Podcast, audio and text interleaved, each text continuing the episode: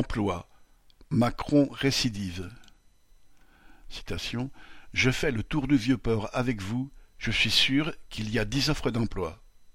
Voilà ce que Macron a répondu lors de sa visite à Marseille à une mère désespérée de voir son fils sans emploi. Et d'ajouter, citation, Vous avez des centaines de milliers d'emplois non pourvus dans notre pays. Ce n'est pas la première fois qu'il fait ce genre de déclaration. On se souvient de la petite phrase du même genre, adressée à un chômeur de vingt-cinq ans qui l'avait interpellé, affirmant qu'il suffisait de traverser la rue pour trouver du travail. Cette arrogance a bien évidemment de quoi révolter. Elle a tout d'une provocation pour des millions de femmes et d'hommes au chômage qui enchaînent de petits boulots, des CDD, des missions d'intérim et ne trouvent jamais un travail dont le salaire permette de vivre correctement. Ces centaines de milliers d'emplois sont en effet, quand ils existent, majoritairement rémunérés au SMIC, voire moins.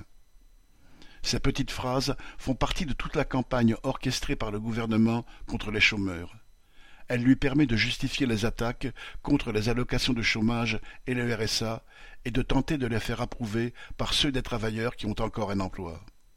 Les patrons que le gouvernement sert avec tant de zèle voudraient des travailleurs flexibles, prêts à accepter n'importe quel travail à n'importe quel salaire. Pour cela, Macron veut les diviser, mais ne récolte probablement en retour qu'un peu plus de mépris.